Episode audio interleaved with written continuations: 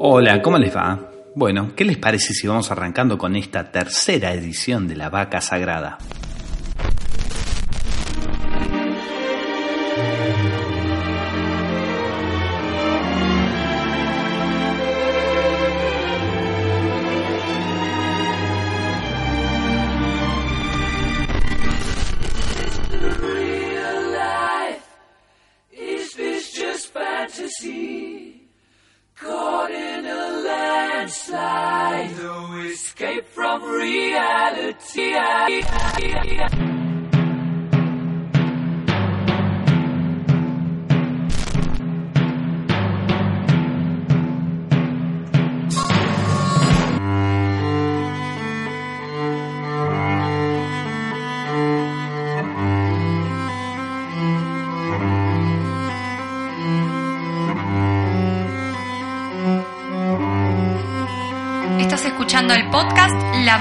Sale todos los lunes para levantar tu semana.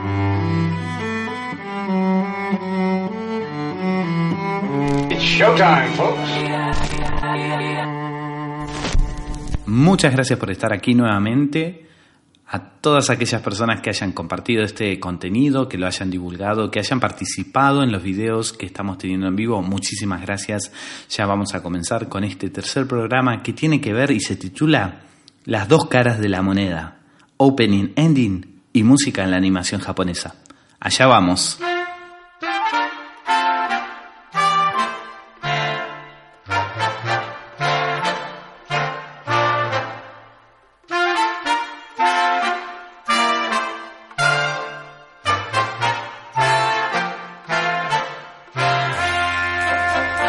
Bueno, este es un programa, una edición bastante especial.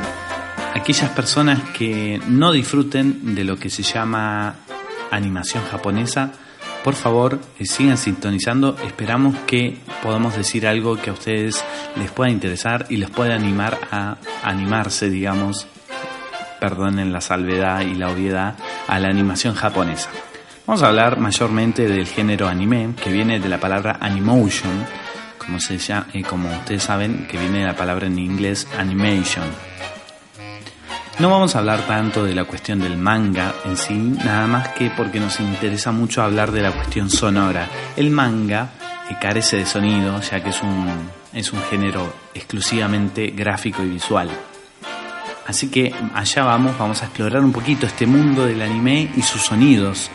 Eso que se configura como la banda sonora, la banda sonora original y todas las canciones que se configuraron como openings y endings.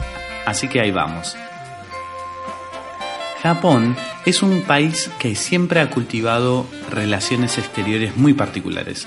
Como saben, vivieron blo- un bloqueo comercial internacional por su propio gobierno hasta el periodo Tokugawa, digamos que ah, eh, vivieron alrededor de más de 300 años de bloqueo comercial, o sea que limitaban muchísimo la entrada de extranjeros al país. Solamente algunas compañías holandesas podían entrar en el país y recorrerlo con algunas limitaciones. Entonces eso los hizo preservar su cultura, su folclore de una manera muy particular, sin abrirse, digamos, a lo que fue la- el colonialismo que sufrieron otros, otros países de la época. Otra relación particular se configura, como ya sabemos, después de la Segunda Guerra Mundial, ¿no? Con la entrada, digamos, de los tratados comerciales, políticos y militares que eh, les le impuso Estados Unidos y las Naciones Unidas a Japón como nación derrotada del lado de lo, del eje, digamos, como se, se hacían llamar ellos con Alemania. Entonces, aquí entra toda una ola de cultura occidental y más que nada norteamericana, entra como un gran envión a Japón. Y allí entra lo que nosotros conocemos como las historietas y la animación. Ahí es cuando los japoneses empiezan este proceso de reapropiación cultural que va a dar, después de la mano de, por ejemplo, Osamu Tezuka, va a empezar a dar lo que nosotros conocemos como el género de anime.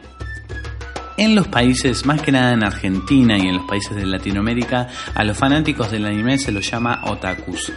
Esta palabra genera una confusión ya que el término original surge en Japón como una manera de decir a, a aquellas personas que no solamente gustan del manga y del anime, sino que son bastante, bastante antisociales y freaks. No es algo bueno ser otaku. Acá en Argentina se denota como una palabra que demuestra orgullo por pertenecer a cierta clase urbana, cierta, digamos, a lo que se puede llamar eh, un cierto eh, ser fan y a ser, eh, digamos, con orgullo tener la bandera del- de Japón, pero en, digamos, en las tierras niponas no es una buena palabra, así que eso genera bastante contradicción. Así que bueno, estamos viendo en esta pequeña introducción un poquito el marco teórico en general, así que vamos a abarcar un vamos a abarcar música de un género que ya tiene más de 40 años, que tiene un montón de exponentes, así que vamos a hacer un par de contraindicaciones, ¿qué les parece? Contraindicaciones, ¿por qué? Porque mi selección es mi selección personal, con ayuda de muchos de ustedes colaborando a través de los canales de Instagram, de posteos de Facebook y de Twitter, pero también es una, es una parcialidad de la totalidad. Puede ser que ustedes escuchen muchos ejemplos que, que les sorprendan que estén y les sorprenda la ausencia de muchos otros también. Así que tengan paciencia, sepan que esto es una mirada parcial que solamente tiene el objetivo de ser un muestrario de lo que es la música en el manga y en el anime. Y como dijimos, especialmente en el anime.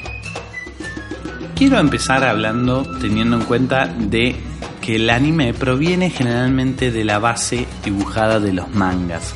Como habíamos hablado, el manga es la palabra con la que los japoneses denominan a sus historietas, a sus viñetas gráficas, a sus novelas gráficas.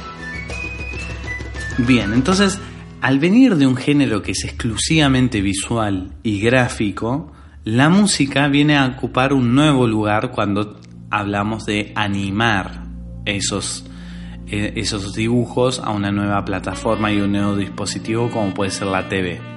¿No? Después hoy en día podemos ver anime en servicios, eh, digamos, de streaming, pero principalmente están pensados, estuvieron pensados para el consumo por televisión. Lo que aquí nos atañe empezar a ver y a discutir y a analizar un poco es acerca de la música y su representación visual, ¿no? Las coincidencias estéticas que, se, que uno busca como animador con la música que va a reflejar, digamos, una estética del programa. Entonces, vamos a ir viendo algunos ejemplos primordiales. Le invito a que chusmeen los links que van a encontrar de este programa para que puedan también ir escuchando los diferentes openings y viéndolos en YouTube, porque es muy rico ver cómo coincide la estética general de la obra con lo que nosotros traducimos como la estética musical de cada periodo el, Japón, al, al ir apropiándose y reapropiándose de la cultura norteamericana, muchas veces no consolidó estilos propios con lo que re- respecta a su propio folclore, tanto musical como visual. Entonces, muchas cuestiones que tienen que ver con la música del anime tienen que ver con géneros que no provienen de Japón. Japón tiene su tradición musical, pero es una tradición musical más basada en, por ejemplo, los tambores taiko, tradicionales melodías de escalas de sonidos más reducidos que la tradicional de 12 sonidos eh, occidental. La mayoría de los ejemplos que vamos a escuchar hoy es como que una persona que es neófita, o sea, que no realmente no conoce sobre el anime, diría que es el rock igual a los Rolling Stones o cualquier, o sea, cualquier banda conocida de Occidente, nada más que con la salvedad de que está interpretada y cantada en idioma japonés. Esa es una cuestión que se repite en muchas cuestiones del arte japonés, que ya lo mencionamos, tiene que ver con el auge y la entrada de la cultura americana, norteamericana, valga decir, después de la Segunda Guerra Mundial. Tiene que ver con una cuestión eh, geopolítica también. Entonces es lo que los japoneses participaron después, que es la reapropiación cultural. No es una copia, es una representación, tampoco es una representación, no es un- una mímesis eh, simplona, no, es una reapropiación, ellos lo tienen como cultura propia, ellos viven y también hay que decirlos, ellos hoy en día están bien insertos en la globalización que ya nos atañe hace muchísimos años. Entonces, eso tiene que ver con la cuestión de decir, ah, este rock es igual, uno ha escuchado mucho como fanático del anime, uno escucha muchísimo eso como acaso una crítica por no- el no entendimiento. El lenguaje de una música, si la música pro- tiene lenguaje hablado y verbal, eh, el lenguaje es un impedimento para que la gente se acerque a eso. Por eso muchísimas veces nosotros, hablo de nosotros por lo, me identifico claramente como un fanático del anime, lo admito y hago este, progla- este programa desde el gusto propio, así que eh, no tengo problema en admitirlo, pero eh, hay que entrarle a esta música, digamos, es más fácil entrarle directamente desde el anime. ¿Por qué? Porque es más sencillo y directamente no es más sencillo verla que escucharla. Porque uno se apropia y gusta del género visual, que se configura también luego como un género audiovisual, claramente, porque es sonido y video. Pero entonces es como decir, bueno, yo eh, me encantan las canciones que, que pasan en mi serie. ¿Qué busco cuando pongo esas canciones para escuchar sin que esté la serie, ¿no? O sea, ¿qué busco? Reavivar el momento, reavivar el sentimiento, ¿no? Si es una canción que aparece en un momento de pena o no, si trabaja con sentimientos o no, si es efectista, ¿no? Que busca cierto efecto, cierto sentimiento, si busca que nos revolquemos o no nos revolquemos. Es muy interesante ver esas cuestiones de qué tiene el fanático que busca perpetuar y sostener aquellas vivencias, aquellas eh, situaciones que nos hace vivir el arte que nosotros disfrutamos, porque eso es el anime, es una forma de expresión artística. Es una forma de ver el mundo que se traduce a través de sonidos, video- eh, videos, animación, todo, y se nos plasma a través de esa realidad y nos invita a vivirla, porque además es un género que apela, directamente apela a la imaginación. Todos conocemos niños, niñas, fanáticos de todos los colores y las edades que sueñan con ser algún superhéroe, que sueñan, sueñan con ser algún personaje de los que vieron en una serie animada. No solamente japonesa, obviamente, pero fíjense el fenómeno que constituye Dragon Ball. Dragon Ball hace 20 años que interpela generación tras generación y nos brinda nuevos héroes, ¿no? Fíjense el poder que tienen estas animaciones. ¿Por qué habríamos de ignorarlas? Acá estoy haciendo una clara defensa. eh, bueno, recién me doy cuenta yo, ustedes se dieron cuenta desde que comenzó el podcast, de que estoy haciendo una clara defensa y un claro testamento manifiesto a favor del anime. Y ni hablar del manga, uno va creciendo y se va encariñando más con el género del manga, claramente.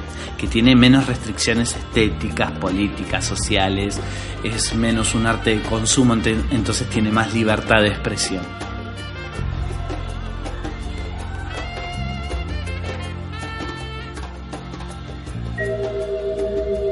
En el día de hoy tenemos una invitada muy especial. Le damos un fuerte aplauso a Koi Malin Towers, nuestra primera colaboradora en diferido. Ella nos va a dar un panorama acerca de los openings y endings de una manera muy didáctica y divertida también, así que espero que lo disfruten tanto como yo. Aprovecho este momento para comentarles que Koi Malin, además de colaboradora de este podcast, es ilustradora. Así que debajo en las descripciones que ustedes pueden encontrar en las páginas donde están escuchando este podcast, van a poder ver los links al trabajo de Koi Malin. Les súper recomiendo que se den una vuelta porque es espectacular lo que hacen. También la ilustración del día de hoy está a cargo de ella. Esto es una invitación también a que quienes quieran participar de este espacio se sumen. Solo tienen que escribirnos, ya lo saben. Hola, buenas tardes, público de la Vaca Sagrada. Eh, mi nombre es Julia, pero me dicen Koimalin. Y les vengo a traer una pequeña columna que yo llamo El caso de Cutie Honey. Cuando Gastón me comentó que iba a hacer este programa sobre openings de anime, intenté ayudarlo como un montón de por ahí otros oyentes o amigos eh, hacemos.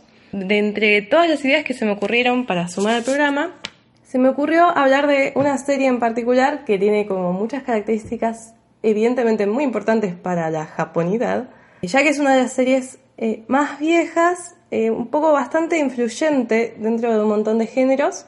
Antes de empezar a spoiler, vamos a empezar. La serie en cuestión se llama Cutie Honey y es una serie que estrenó por primera vez en Japón en el 73, prácticamente con muy poca diferencia entre el manga y el anime. Es considerado uno de los primeros eh, animes de Magical Girl, son estos animes donde la protagonista o la heroína se transforma mágicamente en algo y, no salva al mundo con sus poderes de chica linda. Con la salvedad de que además de que es uno de los primeros eh, Magical Girl, también es una de las primeras series Echi. Esta cuestión, viste, de la chica con tetas grandes y que estaba medio en bolas todo el tiempo. Eh, fue como muy. una serie muy que influenció mucho a otras series que vinieron después y mismo a sus propios remakes, ya que estamos hablando de una serie que tuvo eh, no menos de cuatro remakes en animación creo que una o dos películas en live action, una serie en live action y una infinidad de mangas reeditados y reversionados y cuestiones por el El plot básico de Cutie Honey es Honey es una adolescente que es este, medio el payaso de su clase y le va medio mal en la escuela, todos se ríen de ella, es una chica bonita que el día en que una organización misteriosa mata a su padre, que era un científico, ella se entera que en realidad no es una chica, sino que es un androide y que tiene eh, esta especie de habilidad de transformarse eh, en otras personas o tener como otras apariencias. Y bueno, como eh, me parece que cuando te das cuenta que sos un robot, aparentemente además como que aprendes habilidades de batalla, ¿no? Porque una de las cosas que tiene Kitty Honey es que es su propia heroína y se caga tropadas con todo el mundo. Eh, la serie original yo vi unos capítulos, es un poco Scooby-Doo, ¿dónde estás tú? Pero de el Magical Girl. Entonces, eh, bueno, está esta como organización que se llama Pau Clau o algo así. Y mm, bueno, ella todos los capítulos se enfrenta a una villana nueva y lo resuelve primero con algunas cuestiones disfrazándose de varios personajes. Eso es bastante entretenido porque realmente va tomando eh, formas diferentes. Eh, a veces se disfraza de viejita, a veces se disfraza de periodista y va haciendo como cosas. Y obviamente al final hay una pelea ahí medio con su transformación básica que es con un pelo rosadito y un trajecito muy ajustado.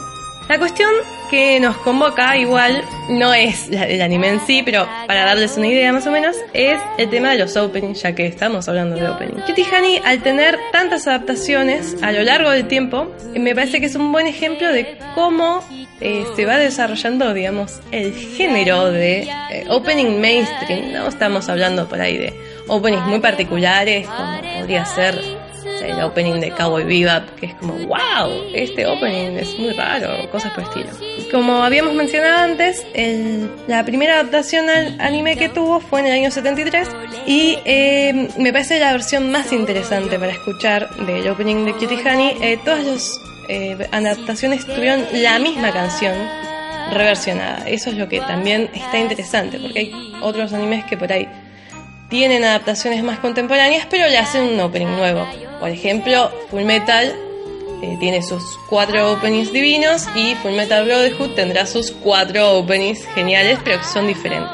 En la canción original de Cutie Honey, eh, la cantante es una señora, que ahora es una señora, que se llama Yoko Maekawa, que también hizo varios openings de la misma época, eh, muy interesantes. Y lo que me parece interesante, eh, una de las cosas que suele pasar en los openings es que en realidad el formato de las canciones son canciones pop.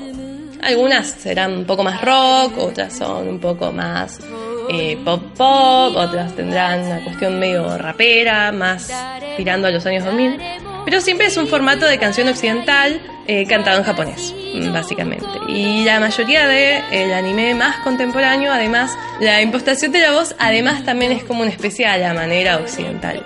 En cambio, por eso digo que es interesante el primer em, opening En los primeros openings de anime, la técnica de los cantantes es un poco más similar a el folclore japonés o la tradición de canto japonesa. Realmente queda muy simpático de ver. En el caso de Cutie Honey es bastante evidente. Eh, armé una lista, una playlist que este, estará ahí a disposición del público, en donde se puede escuchar. Mismo también encontré unas versiones en vivo de esta cantante donde se nota eh, todavía un poco más esta cuestión de eh, la impostación de la voz eh, más a una, una cultura más tradicional japonesa. Otros ejemplos de la época que si los quieren buscar tienen un sonido similar serían el opening de La Rosa Versalles o Versalles Novara. otro que está cantado con la, por la misma señora que se llama Mayoko Meguwa, que también es una de estas series así medio Magical Girl, pero era un poco no tan subida de tono y tampoco tan violenta. Y bueno, eh, por ahí algunos openings y endings de Heidi, eh, Candy Candy, Marco, como esa generación, donde hay como una especie de amalgama entre esta cultura occidental que se estaba metiendo a full y eh, una tradición por ahí desde, más que nada desde la técnica vocal. Después, en el año 94 salen unos 8 ovas que se llaman Shin Honey y la canción si bien es la misma, ya como que va teniendo una cuestión más rockerita con unas guitarras de fondo. La cantante ya tiene una técnica más similar a lo que escuchamos generalmente en un anime, por ahí se relaciona más con el pop comercial internacional y tiene una onda como para compararlo con eh, otros openings de la época, tiene una onda de eh, los openings de Estás Arrestado, Silent Moebius, X-Driver, y hay como más acción, eh, empieza a aparecer como un poco más de drama en la composición, mismo el diseño de personajes es un poco más robusto, eh, hay como más, una cosa también más parecida a, a Devilman en, en algún punto. Después, del año 97 se estrenó una serie que se llama Kitty Honey Flash, que ese bien va a el género de chica mágica a todo. Kitty Honey en esta serie deja de ser un androide y sencillamente es una chica mágica que se transforma.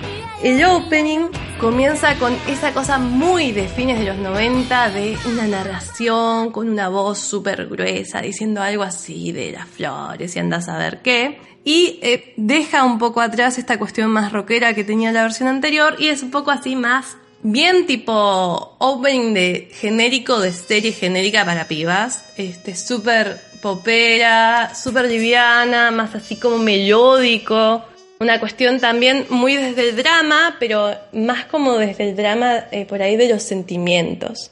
Muchas flores y que se abren y planos tipo súper cercanos y como de caras compungidas y cuestiones por el estilo. Y em, en esa época por ahí eh, nos recuerda a openings como podrían ser el de Martian Suceso de Nadesco, que además eh, tiene un estilo muy parecido de diseño de personajes, delgados, con ojos muy redondos, no tan alargados por ahí como en otros animes que hemos visto. Y bien de época, ¿no? O sea, las dos versiones que tienen Kitty Honey en los 90 son muy de época. Vos lo ves y es un anime genérico de los 90, principios de los 90, fines de los 90. Hermoso. También tiene algunas similitudes eh, por ahí con el opening de Gundam Wing, que es algo que por ahí tenemos un poco más visto, porque lo pasaban por Cartoon Network. Y por último, en el año 2004 salió una serie de OVAs live action o películas y una serie de cortos prácticamente OVAs de animación con un opening en animación que se llama, esta interpretación se llama Ricky Tihani y es la explosión de los años 2000, una animación de Gainax el opening genérico de Gainax, que te puedes imaginar, 2004, con ese sonido medio digital, una especie de autotune, eh, un sonido eh, estaba muy de moda en esa época en openings como de los de Blood Sea y cuestiones por estilo, un poco también pasaba en algunos openings de Code Geass, que vos escuchabas que el cantante era como medio nasal, ¿no? Viste, tenía como esta cosa así, como un acentito una cantante que creo que también era mm, tenía una carrera muy conocida en Japón de, pop. Y esto ya es tipo la cresta de la ola, llegaron los 2000, una cosa como mucho más digital, viste, suena más así como electrónica las bases y desde una cuestión un poquito más nostálgica que las versiones anteriores, entonces también tiene más referencias a la versión original. Por no tanto en la canción, pero sí mucho en la imagen, en el diseño de los personajes de Kitty Honey y los extras. Más que nada eso, después hubo un par de adaptaciones más a TV de live action que no tenían un opening en particular, siempre es la misma canción. Y me parece como interesante traer el caso de Kitty Honey porque es como este registro gráfico de cómo la misma canción puede ir evolucionando a lo largo de unos cuantos años y pasando por todas las modas de época, ¿no? Porque era, o sea, lo ves y es claramente el ejemplo más mainstream que te puedas imaginar de un opening de, no sé, los 70, de mediados de los 90 y de los 2000. En la lista están los cuatro openings eh, seguiditos, después hay unas versiones de, de la cantante original en vivo, que eso tiene como un plus de interés. Y después puse un par de openings más contemporáneos eh, como para hacer la comparación. No tengo una conclusión, así que los voy a dejar solamente mandándoles un saludo y espero que les haya gustado la columna. Un saludo. Un súper resumen por parte de Coimalin Towers. Habrán encontrado ustedes muy interesante todo lo que dijo, muy, pero muy constructivo lo que hizo y además yo en, en lo particular, pero es una muy buena forma de ver y de resumir toda la cuestión estética, visual y musical de los openings y los endings en el anime. Así que me parece que mejor no ahondar tanto en este tema porque en realidad este es un gran tema que da para futuros programas, tanto del anime, viendo la música en, casos particulares de cada serie, porque es un mundo entero realmente, inabarcable casi, y también para ver algunas cuestiones de la adaptación del manga hacia el anime, las películas, los live action, como mencionó Juli. Los live action son em, películas hechas con actores de carne y hueso, digamos, pero a partir de em, argumentos surgidos en mangas y animes, digamos, animes hechos carne. Bueno, vieron que es un mundo, la verdad, que súper interesante, súper enriquecedor. Uno empieza en este camino y dice, bueno, ¿por dónde arranco? ¿Qué me interesa? ¿Qué no me interesa? Es muy valioso por el tema de la creatividad que tiene este mercado japonés la animación generalmente muchas veces se la tira abajo por una cuestión infantiloide, pero no, no hay que subestimarla, hay mucho, pero mucho contenido, hay muchísimos géneros, hay para todos los estilos, para todos los gustos, para todas las edades, realmente no hay que caer en la estigmatización de todo este mercado, así que como siempre invitamos a que se pongan y busquen. Así que bueno, ustedes si les gusta este tema, busquen, investiguen, y todo eso y sigamos abordando un poquito más este tema antes de terminar el podcast del día de hoy. A continuación vamos a hablar de los casos más representativos del mainstream tal vez de la, música del anime y vamos a ir hablando algunos casos particulares. Eh, estuvimos, estamos escuchando en el fondo muchísimas piezas que fueron compuestas por la compositora Yoko Kano para la serie animada llamada Cowboy Bebop. Vamos a ver algunos casos insignias, por ejemplo, vamos a tratar las figuras de dos compositores. La primera, Yoko Kano, que trabajó mucho con Shinichiro Watanabe, que es un director de muchísimo renombre en la cuestión de animación, y después vamos a hablar de Joe Hisaishi, que es el compositor del estudio Ghibli. El estudio Ghibli es el estudio de animación formado por Hayao Miyazaki y Isao Takahaka. Joe Hisaishi configura una de. Vamos a hablar primero de él como aquel compositor que se vale exclusivamente de instrumentos acústicos para la creación de sus bandas sonoras. Joe Hisaishi ha tenido la suerte de trabajar con el estudio Ghibli, no tanto suerte porque es merecido, es un compositor de muchísimo renombre y talento, pero pensemos como él como un compositor de medios tradicionales, o sea, él compone para orquesta sinfónica, una orquesta de grandes dimensiones, sin intervenciones electroacústicas o electrónicas. Realmente hay bastante controversia con la música de Hisaishi porque eh, eh, él se expresa a través de un lenguaje que remite mucho a los compositores impresionistas de, mm, del 1900 francés. Estamos hablando de Maurice Ravel, Eric Satie y Claude Debussy. También tiene algunos parangones y algunas referencias claras en lo que es la cuestión de la dramaturgia y la expresión teatral con Richard Wagner. El estilo de Hisashi, como dijimos, remite a esa tonalidad un poco expandida que tiene que ver con el uso del lenguaje tonal que nosotros conocemos y que los románticos alemanes pusieron, digamos, en boga y que luego estos franceses que habíamos dicho, Ravel y Debussy, pusieron en jaque desde su patriotismo francés, es lo que usa eh, Joe Hisashi como digamos, como bajaje musical para sus bandas sonoras.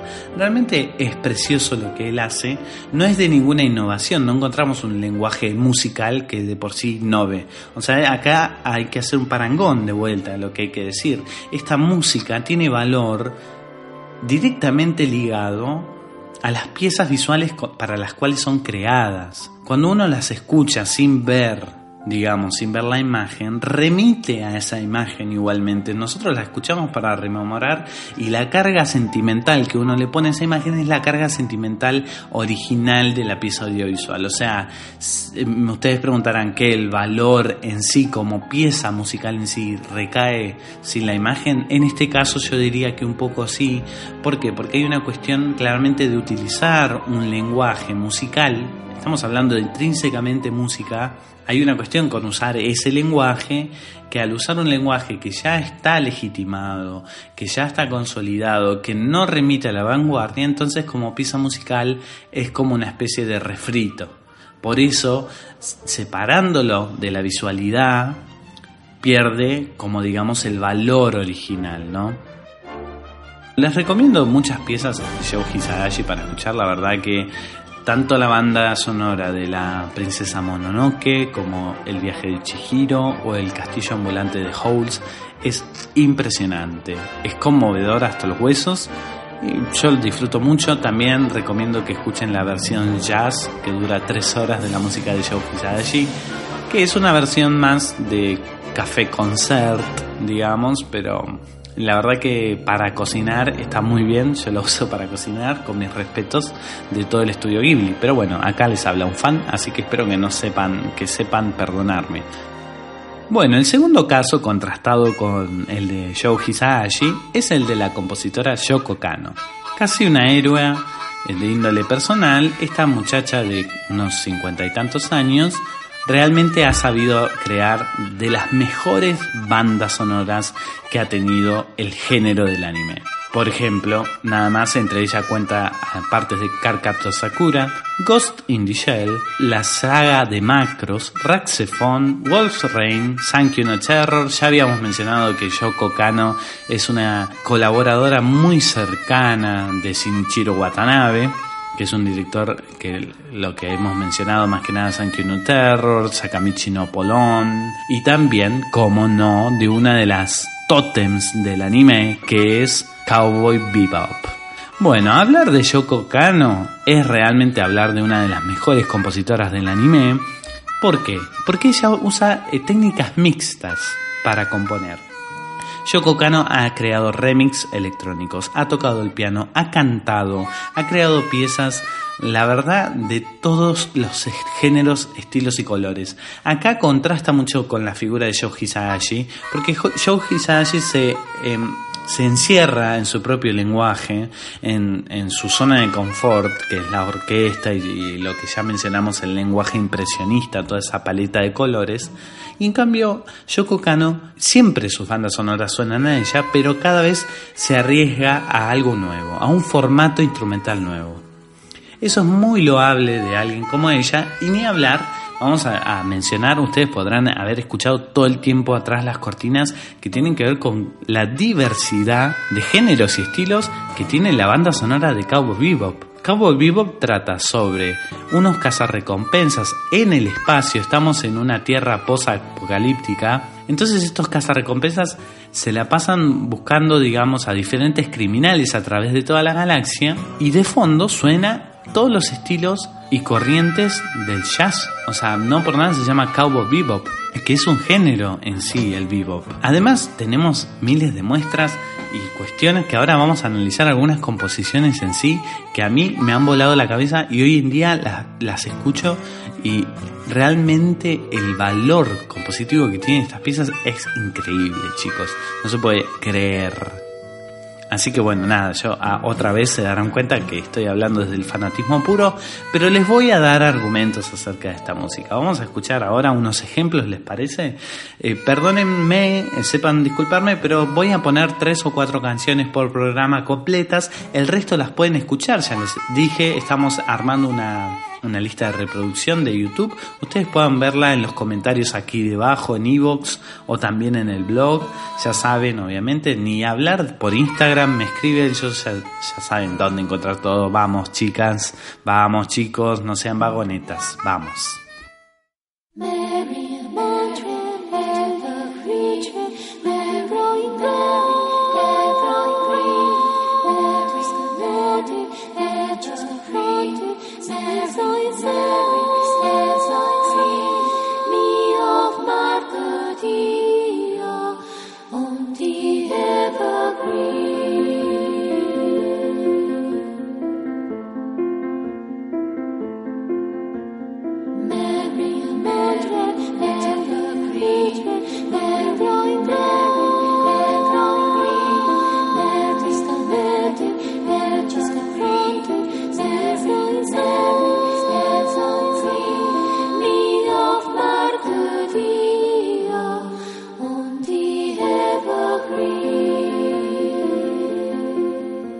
Estamos escuchando es una composición de Yoko Kano llamada Green Bird o Pájaro Verde que ella compuso para Cowboy Bebop. Fíjense que lo que más nos llama la atención en esta composición es el contraste tímbrico entre esta composición y las anteriores. Como habíamos dicho, en Cowboy Bebop se trabaja mucho desde el lenguaje del jazz, rock and roll, heavy metal también, pero acá llama la atención la utilización de las voces infantiles. A manera de coro, vieron que están cantando dos voces sobre un acompañamiento de piano, pero entonces aquí trabaja la rememoración, eh, digamos, emocional de los, de los personajes. En un momento clave de la narración y del desarrollo del argumento, Yoko Kano, con muchísima delicadeza, nos arroja esta pieza que es excepcional. Es una pieza casi escolástica, sencilla con una melodía popular cantada por niños que evoca al recuerdo infantil. En este caso no es exactamente un recuerdo infantil, pero sí un recuerdo.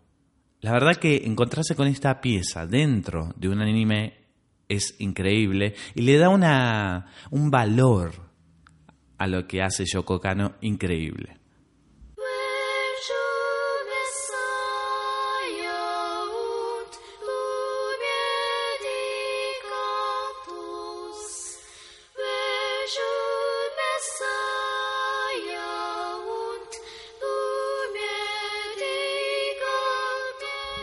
Luego estamos escuchando la introducción de Blue, también de Yoko Kano, y volvemos a escuchar esta dupla de niños cantores. Niños o niñas, claramente no lo podemos saber, son voces infantiles claramente, pero entonces lo que vemos aquí es la utilización de, Yoko Kano en repetir en momentos claves de la serie de Cowboy Bebop el mismo tratamiento musical, que en este caso remite a las voces a capela de los niños, como habíamos visto antes en el ejemplo de El pájaro verde. Estamos viendo ejemplos bastante dicotómicos, no exactamente el mainstream, como mencionábamos antes de la música en el anime, pero creo que hace falta chusmear algunas antípodas, algunos ejemplos de lo que puede, de lo brillante que puede ser la construcción de la música dentro del anime. Vamos a ir cerrando un poco ahora la cuestión porque queremos seguir ahondando. Esta es una primera introducción, leve introducción a lo que es el mundo del manga y el anime. Vamos a volver obviamente a verlo Invitamos, ya mencionamos a que escuchen la lista de reproducción, hay un montón de ejemplos en YouTube. Si ustedes acceden en las descripciones de este podcast van a poder encontrar esa lista de reproducción y se van a poder divertir un rato largo Y después vamos a ir ahondando en géneros y estilos. Ya como había mencionado Coy Malin antes en su, en su columna, está toda esta cuestión de los géneros y estilos, de la música occidental, de los géneros occidentales repatriados, digamos, resignificados por, el, por toda la industria del entretenimiento japonesa. Así que realmente este es un tema muy amplio. Ustedes dirán que dejamos abierto mm, de par en par las puertas, pero porque queremos retomar.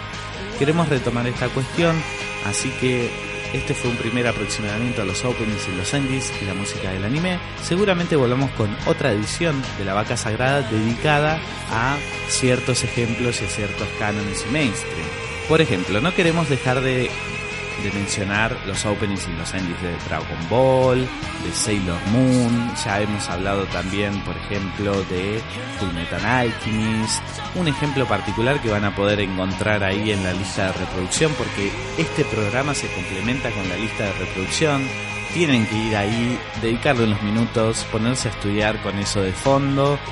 Así que también porque está la, espectacular opening, digamos que parafrasea a Gustav Klimt del anime Elfen Lied. Así que la verdad es que es más un, ese es un anime de los raros, más de los raros porque es de los de ciencia ficción, una ciencia ficción un poco más cruda, ¿no? A veces la crudeza cuando viene presentada en envase infantil es más cruda, es más, va directamente más a los huesos. Ya saben, si disfrutaron de este programa, si les gustó, si les dejó inquietudes, nos vemos en la próxima edición de los lunes de La Vaca Sagrada. Hasta la próxima.